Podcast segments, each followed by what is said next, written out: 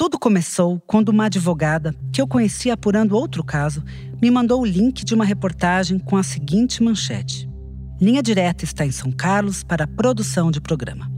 Mandei no grupo de WhatsApp dos colegas da redação. Nossa produtora, a Natália Pinha, até se espantou. Ué, fake news, a gente não está em São Carlos. Era só um mal entendido. O Linha Direta realmente esteve em São Carlos, cidade do interior de São Paulo mas isso em 2007, para a temporada anterior do programa. Tratava-se, aparentemente, de um crime de vingança, muito violento. A vítima passou por diversas agressões, foi baleada e até queimada, mas só morreu mais de 40 dias depois, no hospital. Aí a gente foi procurar nos arquivos da Globo e não encontramos nenhum programa gravado em São Carlos. Pelo menos nenhum que tivesse ido ao ar. Partimos então em busca de respostas. Por que, que não foi exibido? O que, que motivou essa sequência de eventos tão cruéis? Onde estão os responsáveis por este crime? As respostas começaram a aparecer com uma fita encontrada pelo nosso pesquisador, Marcos Soares. Ela dizia Chatline, era o título na capa. Infelizmente, quase 17 anos depois, sobrou pouco material das gravações de 2007. Apenas imagens em vídeos de um carro bem avariado, uma casa simples e fotos de um homem com queimaduras graves. Foi com isso que a gente partiu para recuperar essa história e finalmente exibi-la para todo o Brasil, no Linha Direta. Você está no Linha Direta Podcast.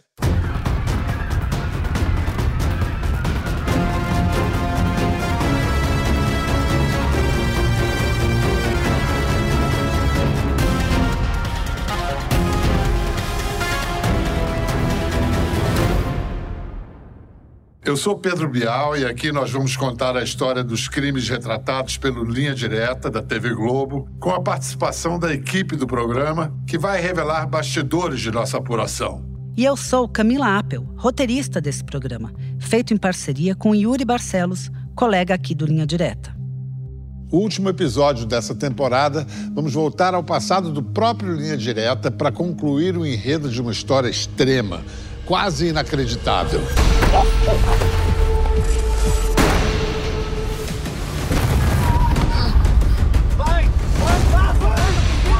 Em 2006, era novidade marcar encontros amorosos pela internet.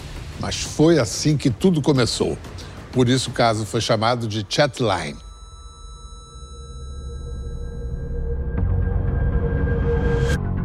Essa história começa na madrugada de 4 de abril de 2006 com um pedido de socorro. Imagine a cena: quarto de uma casa simples em uma fazenda na área rural de São Carlos. Dagoberto Rosito, um homem de 80 anos, dorme em sua cama. Ele é acordado com fortes batidas na porta. Se levanta de supetão e abre a porta. Vê surgir, na escuridão, um homem nu com mais da metade do corpo queimado ofegante.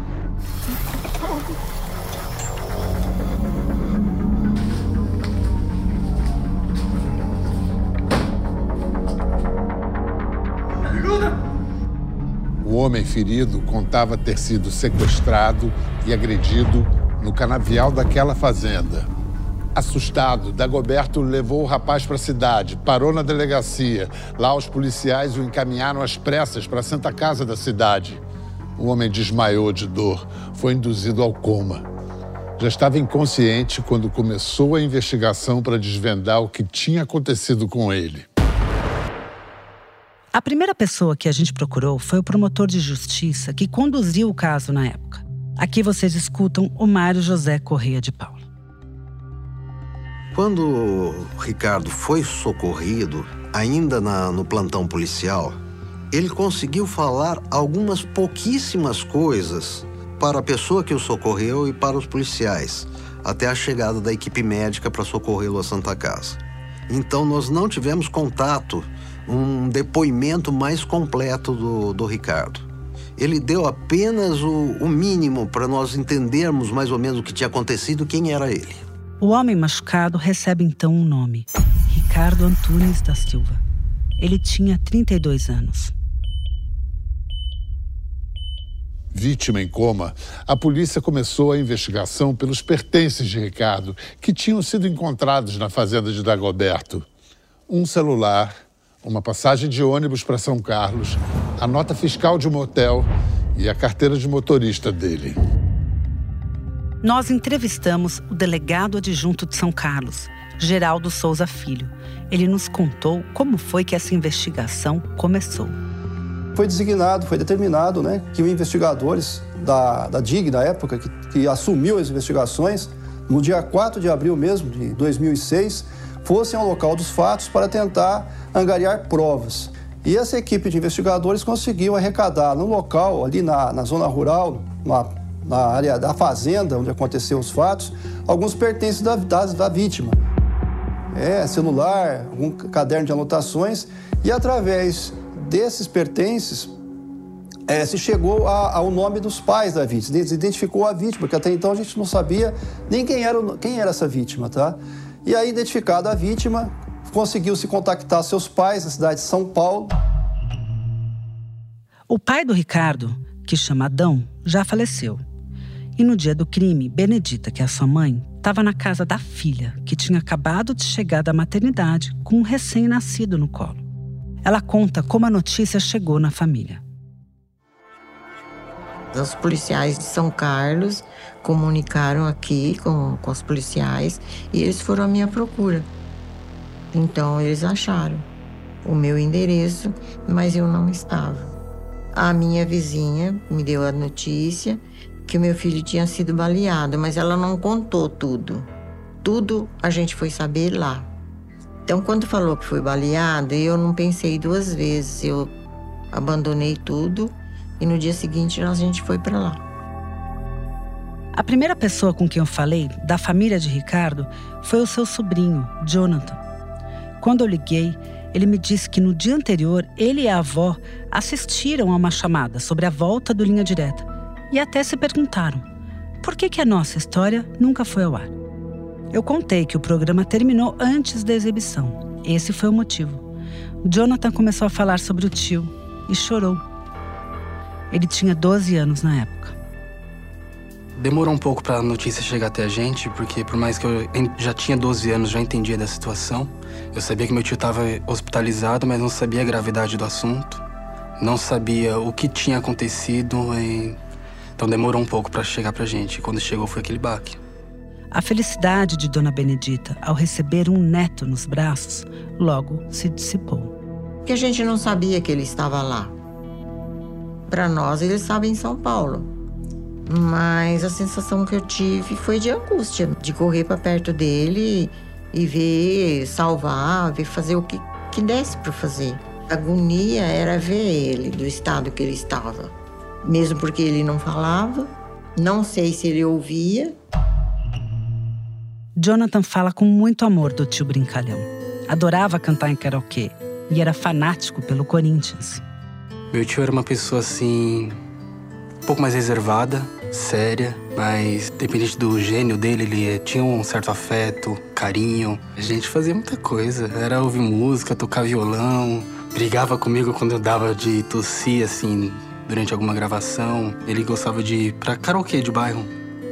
Cantava, gravava, tinha um CD. Meu tio era corintiano fanático.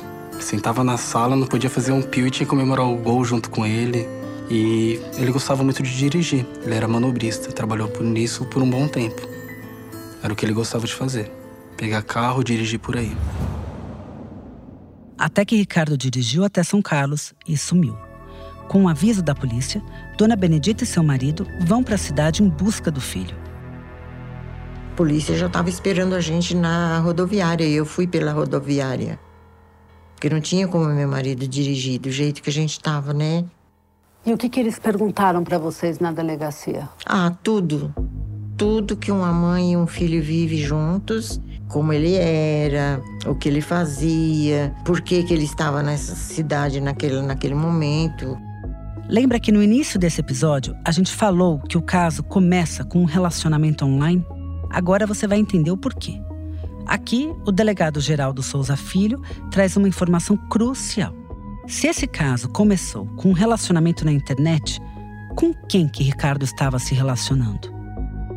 A vítima morava em São Paulo e, através desses pais, dos pais da vítima, a namorada da, da, dessa vítima, ela indicou para nós que esse rapaz, o Ricardo, mantinha um relacionamento amoroso com outra garota aqui de São Carlos. Desse ponto foi feito um levantamento e chegou-se até a pessoa de Annelise. É a primeira descoberta importante. Ricardo tinha ido a São Carlos para se encontrar com uma jovem que tinha conhecido meses antes pela internet, Annelise Mateossi Lopérgulo, filha de um desembargador já falecido e de uma oficial de justiça aposentada, Maria Elizabeth Mateossi. Annelise tinha 24 anos, era formada em Direito e cursava a Faculdade de Letras. Nós fomos até a casa de Annelise e sua mãe, lá em São Carlos. Mas elas já não moram mais lá. Encontramos um lugar totalmente abandonado. Muita poeira, móveis quebrados. Deu angústia de ver. Tocamos a campainha nas casas vizinhas para perguntar informações sobre as antigas moradoras. Uma senhora chamada Teresa nos atendeu e topou conversar com a gente.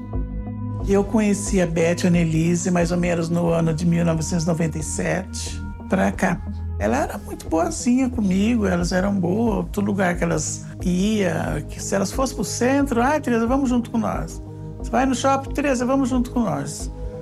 É, era assim. Eu mais vivia na casa dela do que aqui em casa. De vez em quando ela aparecia com algum namoradinho, mas a mãe dela já fazia o favor de expulsar. Ela era muito brava assim, se, se via um namorado em casa, a hora que o namorado saía, ela já ficava brava com a Nelise e falava que eu não quero mais esse cara aqui. E ela era muito brava mesmo. Eu acho que ela tinha que, tinha que aprovar, mas ela nunca aprovou ninguém. No mesmo dia do crime, os investigadores já decidem escutar a Annelise e a chamam para depor.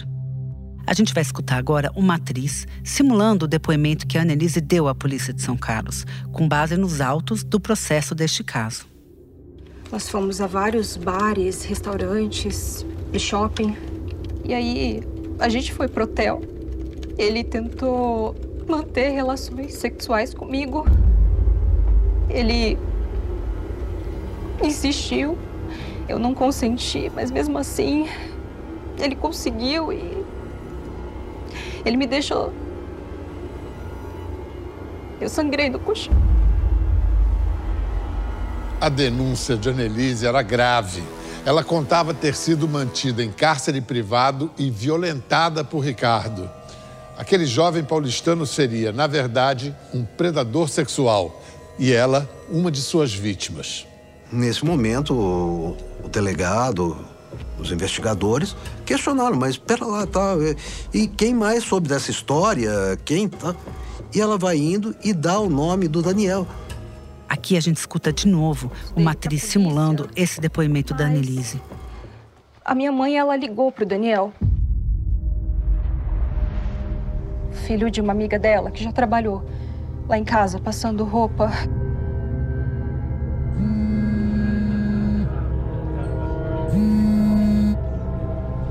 Alô? Daniel, eu preciso muito de sua ajuda.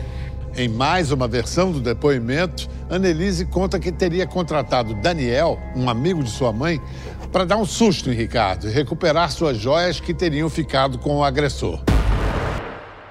Agora a gente vai ouvir de novo uma atriz simulando um dos depoimentos que a Annelise deu à polícia. Esse no dia seguinte aos dois depoimentos iniciais. Não, não. Olha, foi assim. O Ricardo roubou umas joias minhas. Então eu chamei o Daniel para dar um susto nele, para ele falar a verdade. E também para ele devolver o documento do meu carro, que ele tinha roubado também. Era só para ser um susto. Então vamos identificar quem é o Daniel.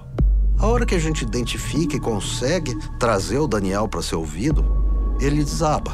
Até porque eles estavam com um grande receio que Ricardo recobrasse a consciência e contasse tudo o que aconteceu e pudesse identificá-los.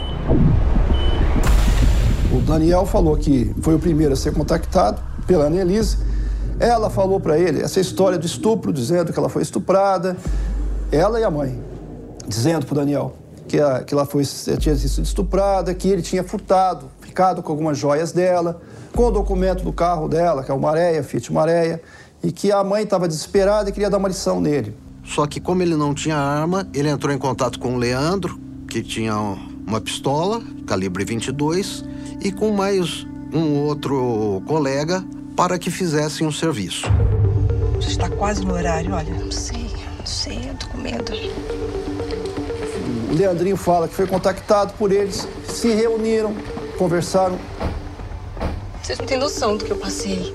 A Annelise, a, a mãe dela, os três executores, todos eles reuniram e, e acertaram 5 mil reais para a empreita para que se desse uma solução nesse caso.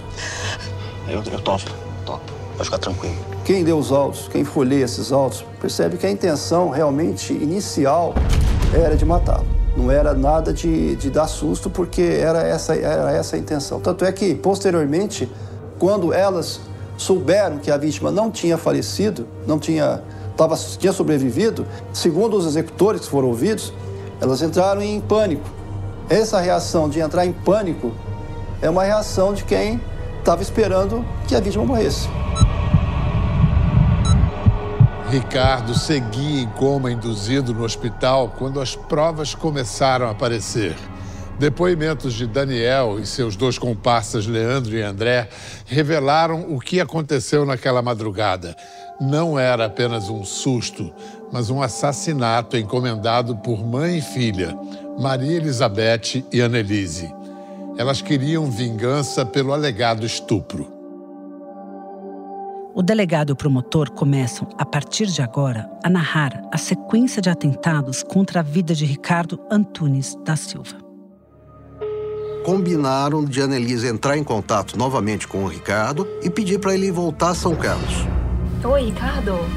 Isso aconteceu e marcaram um encontro na frente de uma igreja.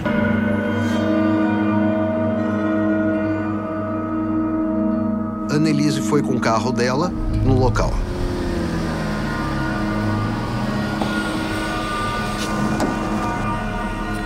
Quando ela vê o Ricardo, ela vai e o abraça.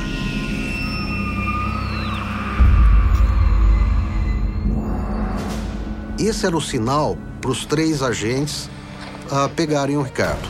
E nesse momento chega Daniel, ele se aproxima se fazendo de bêbado, e já chega o Leandro armado para render.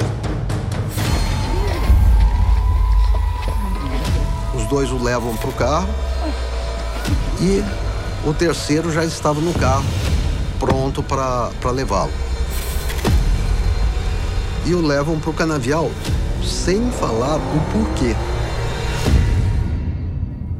Os três narraram que durante o caminho até o canavial, eles falavam pro Ricardo que era para ele ficar calmo e que ele saberia o que, que eles queriam conversar quando chegasse no local.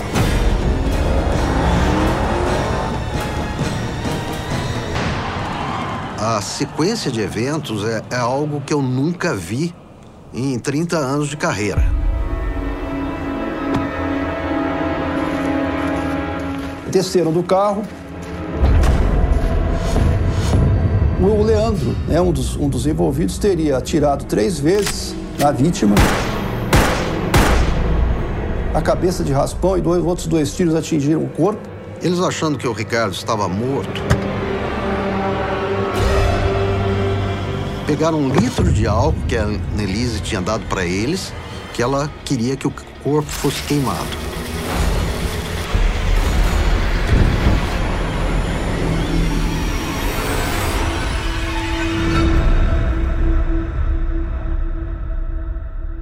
E a hora que ele colocou fogo na vítima, por incrível que pareça, a vítima levantou, estava viva ainda, saiu correndo no meio do canavial.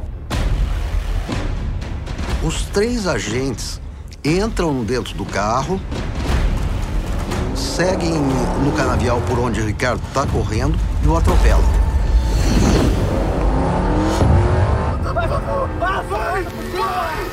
Ele cai sobre o capô do carro, bate a cabeça no, no vidro, mas segura nos limpa-vidros.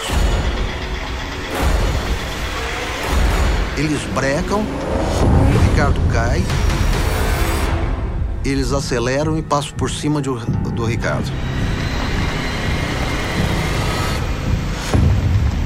passaram por cima da vítima, deram o ré e passaram de novo. E depois saíram do local. Acreditavam que o mesmo estava morto. Só que Ricardo ainda se levanta, retira as roupas que estão pegando fogo, caminha dois quilômetros até uma casa existente na fazenda onde ele estava e pede socorro. O morador da casa o coloca no carro e o leva direto para a delegacia de polícia, que era o local mais próximo. E de lá ele foi socorrido para Santa Casa. Eles imaginavam que, ela tinha, que ele tinha morrido, mas não morreu.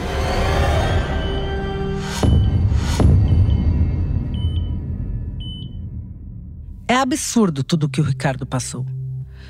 Os executores primeiro bateram nele, depois atiraram na cabeça, no braço e no tórax. Acharam que ele tinha morrido. Tacaram álcool. Atearam fogo. Ricardo se levanta e sai correndo. Aí eles resolvem atropelar o Ricardo. Uma vez, duas vezes. Ele chega a se segurar no capô. Cai do carro. Os três vão finalmente embora. Aí, o Ricardo ainda se levanta, anda dois quilômetros e encontra, no meio da escuridão, a casa do senhor Dagoberto. E assim chegamos na cena inicial deste episódio. É muito dolorido imaginar a angústia dos pais do Ricardo ao chegarem no hospital e se depararem com o filho nesse estado. A gente chegou, os médicos já estavam esperando a gente para amenizar um pouco a gente, e...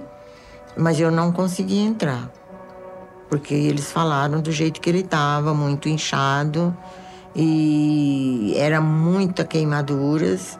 Meu marido foi, mas ele não voltou do jeito que entrou. Ele já saiu mal.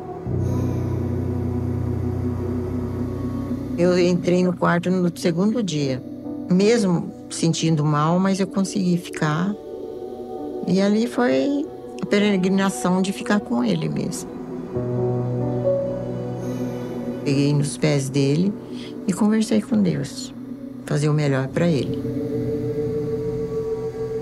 Ver o estado que ele ficou, o que ele teve que passar, é difícil, muito difícil. Gente começa a ficar imaginando a cena como o meu tio foi forte de ter passado por tudo aquilo. Aí a gente começa a ter uma uma. Desculpa.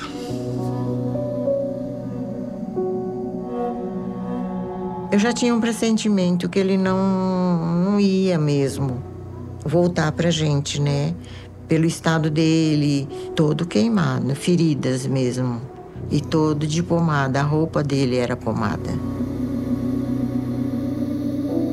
Minha desesperança é que ele não ia aceitar o jeito que ele ia ficar. Porque ele foi queimado todo. O único que não queimou foi os pés.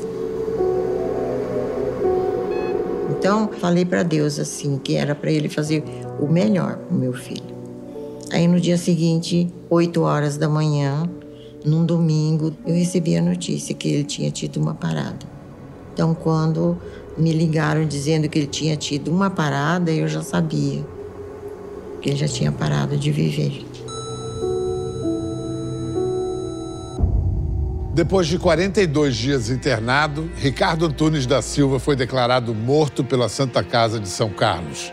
Era um domingo, Dia das Mães, 14 de maio de 2006. E Dia das Mães é o único dia que não existe mais para mim.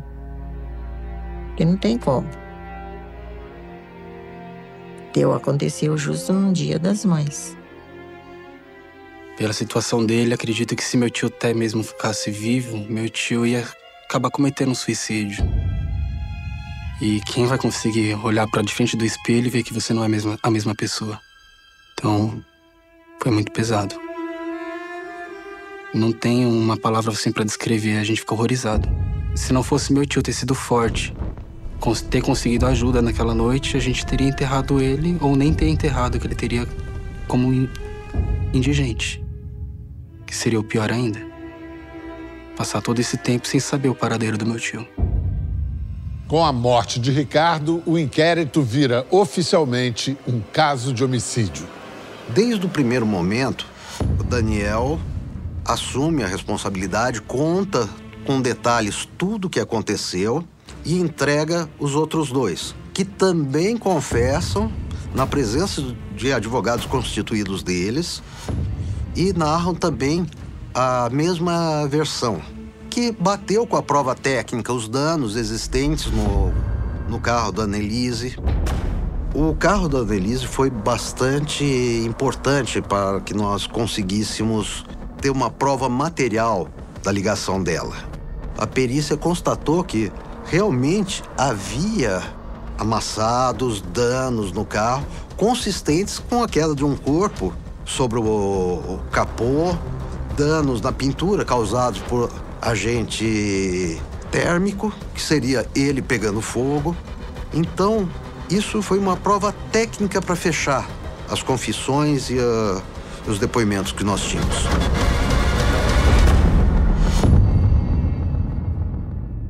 Então, temos aqui uma família ligada à justiça que decide fazer justiça com as próprias mãos. O que, além de ser fundamentalmente contra a lei, aumenta as chances de se cometer injustiças. Foi o que acabou por se revelar quando as investigações da polícia continuaram. A motivação de crime tão cruel era bem diferente do que Annelise alegava. À medida em que a investigação avança, a polícia começa a pôr em xeque a motivação para o assassinato de Ricardo Antunes da Silva. A versão de Annelise Mateossi Lopérgulo começa a ruir quando a polícia descobre diversas inconsistências no depoimento dela. A gente vai escutar agora, mais uma vez, uma atriz simulando a Annelise dando um depoimento à polícia de São Carlos. Ele me deixou sangrando no colchão. Nós descemos até a recepção do hotel, dizendo que a cama de casal estava quebrada. Depois nós fomos para outro hotel.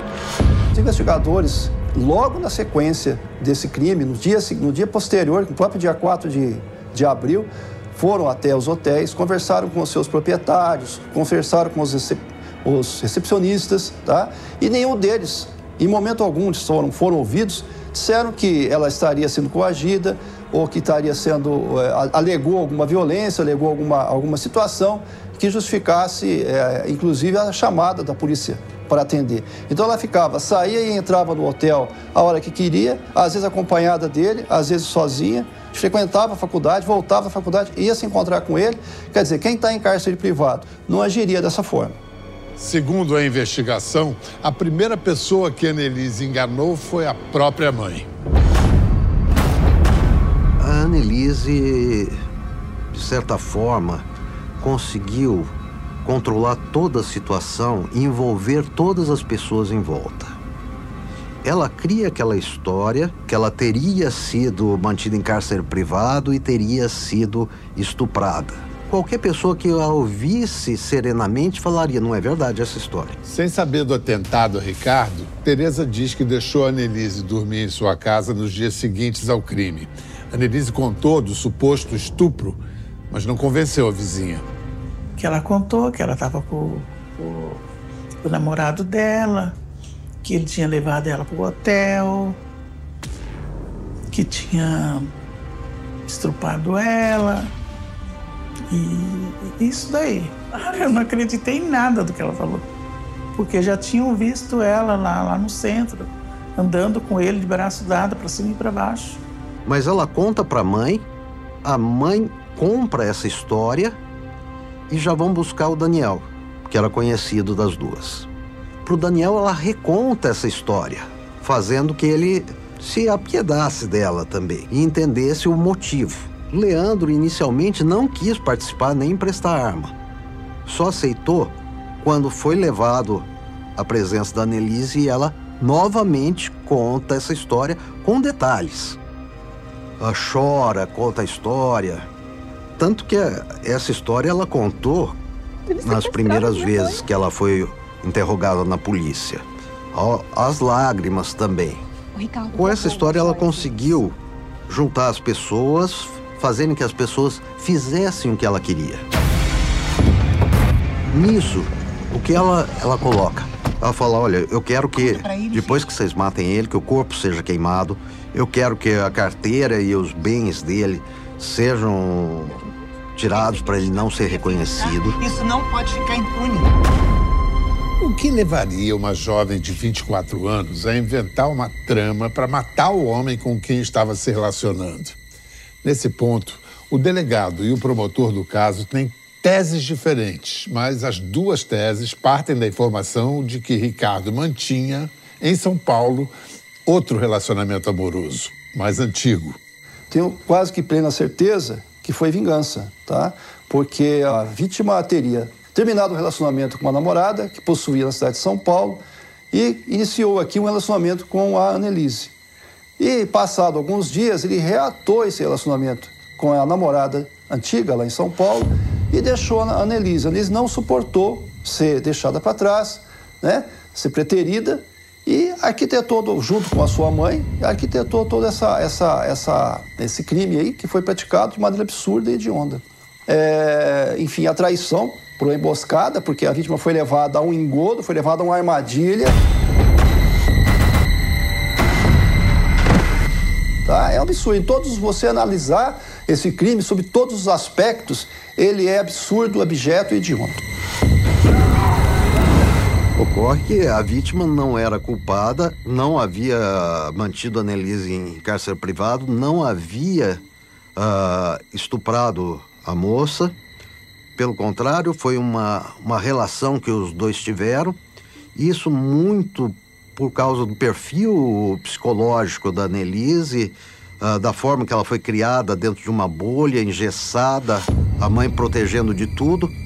Quando ela se liberta, ela cai no, no mundo com a primeira pessoa que ela tem contato e depois descobre que ele tem uma noiva em São Paulo. Para voltar para casa, para ser aceita pela mãe, ela inventou a história do, do estupro. A mãe preferiu aceitar aquela história do que ver o que realmente tinha acontecido. Então vai atrás de matadores de aluguel para o homicídio do Ricardo. Se apurou que Annelise é filha de um desembargador. Parece que, que a Elizabeth não, não se conformava de, não, de ter tido a filha fora de um relacionamento formal. Então, ela incutia na Annelise a questão de ficar afastada, protegida de qualquer homem, porque os homens a usariam. Jamais, nesse contexto, a Annelise uh, conseguiria falar para a mãe dela que, na verdade, ficou com uma pessoa por cinco dias na cidade e que o mesmo tinha já um compromisso anterior, um casamento em vista. Teresa Alves, a vizinha de Annelise e Maria Elizabeth, confirma que a mãe tinha que aprovar os namorados da filha e acrescenta uma informação relevante e desconhecida da justiça até hoje. A própria Maria Elizabeth confirmou para ela que o crime foi premeditado e pediu ajuda para cometê-lo. Ela me perguntou. A Beth chegou em mim e falou: Tria, você não sabe quem faz esse tipo de serviço assim, assim? Falei: Não, Beth, para com isso, Beth. briguei com ela, falei bravo com ela. E ela falou assim: Ah, então tá bom. Ela só falou assim: que ela precisava acabar com uma pessoa. A essa altura, Teresa não sabia que seu pedido para Elizabeth abandonar o plano de matar Ricardo tinha sido ignorado. Dias depois, os executores Daniel, Leandro e André seriam contratados. É um caso que juntou a oferta do dinheiro para matar alguém com um homicídio que eles entenderiam uh, como uma forma de fazer justiça com as próprias mãos. Os três executores do homicídio de Ricardo Antunes da Silva foram a julgamento e foram condenados por júri popular. Dois receberam a pena de 13 anos de reclusão e um a pena de 15 anos de reclusão. Hoje essas penas uh, já estão cumpridas, já, já atingiram o seu fim e já, em, já estão em liberdade. Eu fui procurado primeiro, logo que eu entrei no fórum, a mãe de um deles veio perguntar se eu era a mãe do moço que foi queimado. Eu falei que não, porque eu não tinha instrução do advogado que eu poderia falar, que poder, poderia prejudicar. Então eu falei que não. Ficou, passou, teve o julgamento, tudo direitinho. Quando terminou, ela foi falar comigo. Então ela ficou sabendo que eu era a mãe dele. Foi pedir perdão para mim. Então eu disse para ela, quem perdoava era Deus, que eu na hora assim não tinha condições de falar. Logo chegou uma outra senhora que era esposa de um deles, também pedindo perdão pelo marido. E eu falei a mesma coisa, que quem poderia perdoar só era Deus, que eu não tinha condições na hora. Estava muito recente. E eu só pedi para ela cuidar do menino que ela estava com ele, de 14 anos, para não fazer o, o que o pai fez. Eu conversei com o Pedro durante as gravações desse programa. Camila, essa história parecia esquecida, se não concluída, largada inconclusa. Como é que isso chegou a você? Foi uma advogada que mora em São Carlos, no interior, da, no interior de São Paulo, que me procurou contando que o Linha Direta foi até a cidade em 2006, 2007 para cobrir esse caso e que nunca tinha ido ao ar. Aí eu já me interessei pela história por isso, para entender por que, que não foi ao ar, que história que era essa. E aí quando ela me disse que era uma, uma história de justiçamento, de uma mulher que se disse violentada sexualmente por um rapaz e quis fazer justiça pelas próprias mãos e que depois a justiça inclusive descobriu que ele era inocente, eu achei muito relevante a gente trazer esse tema porque violência contra a mulher é muito sério, é muito sério. É muito importante a gente ressaltar que falsas denúncias de estupro são muito raras e quando ocorrem são desastrosas, como o caso que a gente expôs aqui. O que, a gente costuma ver? É exatamente o oposto a subnotificação desse tipo de crime, justamente pelas barreiras que as vítimas enfrentam. Se uma mulher é violentada, ela deve procurar a justiça, procurar fazer um boletim de ocorrência, procurar uma delegacia especializada em mulher, o Ministério Público. Hoje tem diversos canais que acolhem esse tipo de denúncia. Annelise e Maria Elizabeth foram denunciadas pelo Ministério Público de São Paulo, mas não foram levadas a julgamento as duas desapareceram. Maria Elizabeth e Annelise estão foragidas há 17 anos e ainda não foram julgadas pelo assassinato de Ricardo Antunes. A vizinha delas, Teresa Alves, revelou ao Linha Direta detalhes da fuga desconhecidos até pela justiça. Quando foi a última vez que a senhora viu a Annelise e Elizabeth? Foi no dia 9 que elas foram embora. Falou para mim assim: Tereza, você cuida da minha casa e, e dos meus cachorrinhos, dos meus pudos? Falei: cuido, Beth. Aí ela falou assim: ah, Tereza, você fica com a chave e eu vou. Depois, daqui a pouco, vem um carro aqui para me pegar que nós vamos para Araraquara. E de Araraquara nós vamos embora. Aí, tudo bem. Ela tinha uns 30 pudos. No começo ela me mandava dinheiro. Depois ela não mandou mais. Aí estava muito difícil para mim. Aí eu peguei e falei para ela. Aí ela mandou a veterinária vir buscar. Infelizmente não conseguimos localizar mais as duas. Seguimos algumas pistas, mas hoje acreditamos que desde aquela época ambas, mãe e filha, ah, vivem com documentos falsos e, um nome, e nomes novos.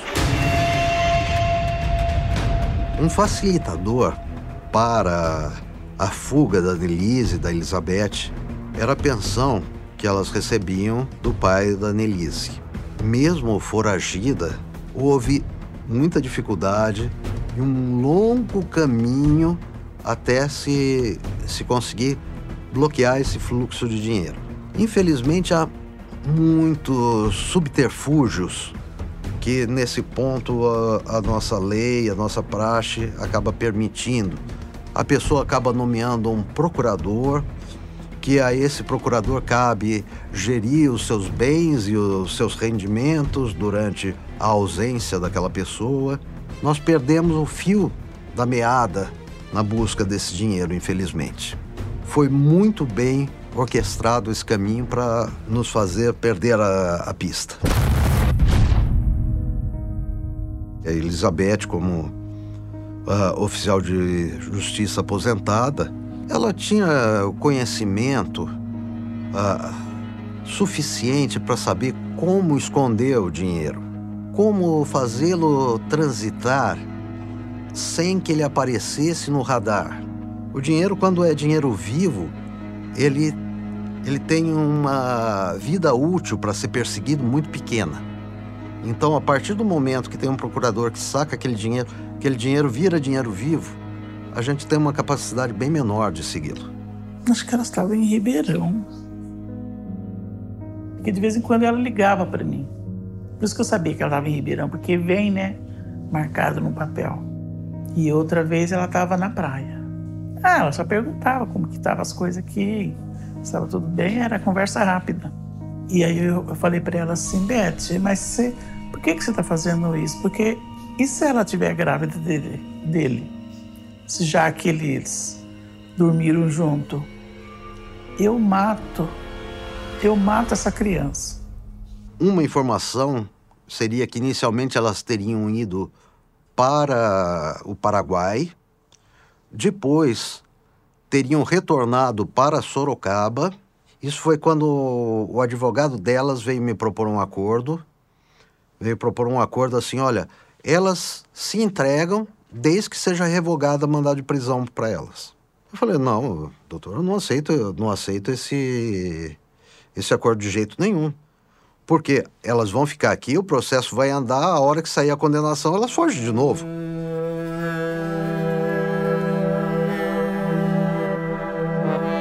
Uma vez a Nelly escreveu para mim, falando para mim assim: Tereza, minha mãe chora todo dia. Todo dia, quando ela deita na cama, ela chora. Posso ler? Oi, Tetê, tudo bem com você? Espero que sim com muitas saudades de vocês e de tudo. Reze com bastante fé, por favor, e torça para que as coisas comecem a se resolver logo. Mande um beijão para todos os meus pudos, meus pudos queridos, meus pudos amados. Um grande beijo eu e que Deus te abençoe. Ne. me deu até vontade de chorar, porque eu gostava muito delas. Mas. E eu não sei nem por que eu guardei essa carta aqui tantos anos. Eu sinto pena delas. Porque. Elas estragaram elas mesmo, né? Não foi ninguém, foi ela mesma. Enquanto Elizabeth e Annelise estiverem foragidas, o processo judicial continua suspenso, sem julgamento marcado. Já se passou muito tempo, mas nós nunca desistimos dessas buscas e não iremos desistir. Enquanto é, não houver a prescrição da pretensão punitiva desse crime, que elas não foram julgadas ainda, né? Nós iremos, a Polícia Civil não vai descansar enquanto essas duas é, envolvidas não estiverem é, prestando contas à Justiça a gente procurou a advogada da Nelise e da Elizabeth. Ela comentou que ainda é advogada de defesa delas, apesar de não falar com elas há oito anos, e que as duas sempre alegaram inocência. Esse caso foi muito marcante pela, pela sequência de eventos que, que beira o surreal, o inacreditável. O romance dessa menina de ficar cinco dias correndo pela cidade com uma pessoa que nem conhecia pessoalmente antes, de ter criado uma história de um estupro, de um cárcere privado, da mãe contratando matadores de aluguel. A sequência de eventos de você ver a, a vítima espancada, depois vítima de tiros na cabeça, de fogo, e mesmo assim ela correndo, sendo atropelada e conseguindo chegar no socorro, que infelizmente não, não foi efetivo como nós gostaríamos. Ela via, pelo jeito, o mundo sob uma ótica particular dela. Uma ótica que a honra tem que ser lavada com sangue. E nesse contexto, ela acabou uh, matando uma pessoa que não fez nada do que a própria filha disse. Eu acho que amenizar já não tem mais nada para amenizar. Mas só o motivo delas irem presas já tá já tá bom demais, porque a gente passa a confiar mais na justiça. A gente passa a confiar mais no, nos jornalistas que fazem o trabalho. Não dá para acreditar que 17 anos elas ainda permanecem foragidas. Então a gente ainda busca uma solução para isso. Nesse tempo todo a gente não sabe o que elas podem ter feito, né? Se foi só com meu tio, se elas aprontaram mais alguma coisa com outras pessoas. Ainda mais estudante de direito vai fazer justiça. Fazer justiça com as próprias mãos não, não é o método. Tudo marca, tudo. A hora que vai comer, a hora que vai dormir, a hora que eu vou fechar a casa à noite, sempre olhava no, no, no portão ver se ele estava chegando. Então, tudo isso marca. A memória do meu tio nunca será esquecida, independente do tempo. Saudade é uma coisa que a gente sempre vai levar. Sempre a justiça dos homens falham, né? Mas quem sabe ainda tem um jeito de reverter.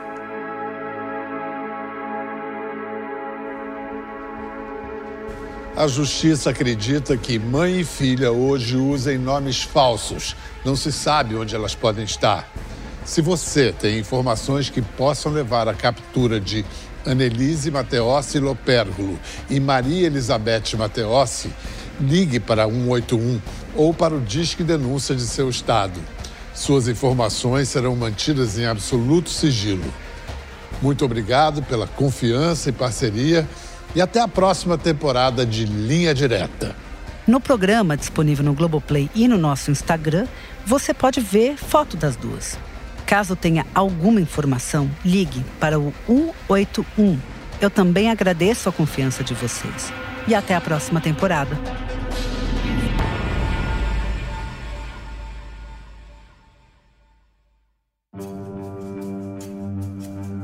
Linha Direta Podcast é uma produção TV Globo e Globoplay. Se você ficou curioso para saber mais sobre esse caso, acompanhe nas redes sociais: Instagram, TikTok e Telegram. Eu sou Pedro Bial, apresentador deste podcast. Camila Apple é responsável pelo roteiro e também apresentadora desse episódio. A produção é da Natália Pinha, a pesquisa de Yuri Barcelos com montagem, edição e mixagem de Will Geraldo no Cantara Lab. Produção musical De Palmeira. Direção-geral do Linha Direta é de Giancarlo Belotti e Mônica Almeida é a diretora artística. O diretor de gênero é Mariano Boni.